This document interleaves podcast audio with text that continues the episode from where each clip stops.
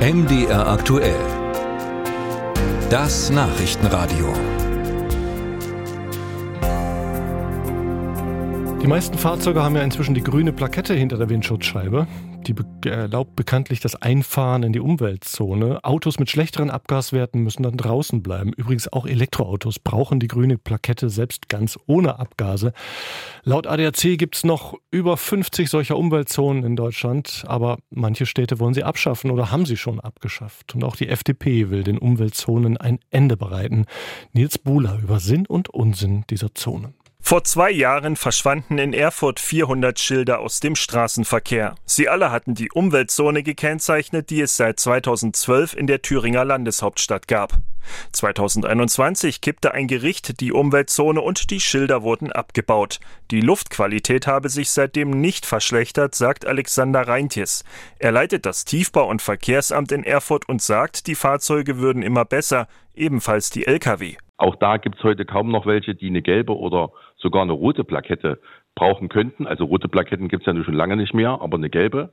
So, von daher ist uns keine Stelle bekannt, an der die Luftqualität schlechter geworden wäre. Die FDP im Bundestag setzt sich für ein Ende aller Umweltzonen in Deutschland ein. Judith Skudelny, die verkehrspolitische Sprecherin der Liberalen, findet, Umweltzonen haben keinen Nutzen mehr. Zu Zeiten, wo deutlich schlechtere Fahrzeugemissionswerte vorhanden waren, hatten die Umweltzonen tatsächlich einen Sinn. Man wollte nur saubere Fahrzeuge in den Städten haben. Selbst nach Auskünften des Umweltbundesamtes ist es aber so, dass über 90 Prozent der Fahrzeuge diese Standardwerte, diese Umweltwerte mittlerweile einhalten, sodass die Regelung im Prinzip ins Leere läuft. Die FDP wolle die Luftqualität in den Städten mutwillig weiter verschlechtern, entgegnet Robin Kulpa. Er ist Verkehrsexperte bei der Deutschen Umwelthilfe und fordert, Umweltzonen verschärfen statt abschaffen. Fast alle Benzinfahrzeuge dürfen aktuell in Umweltzonen einfahren. Viele Dieselfahrzeuge, bis zu 17 Jahre alte Dieselfahrzeuge dürfen in Umweltzonen einfahren.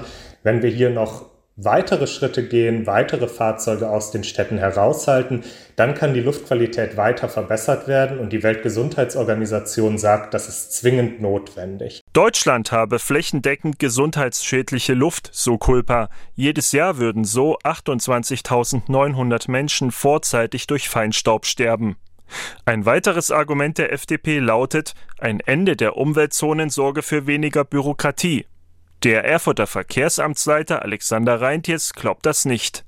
Aufwand hätte es nur durch Ausnahmegenehmigungen für Fahrzeuge ohne grüne Plakette gegeben.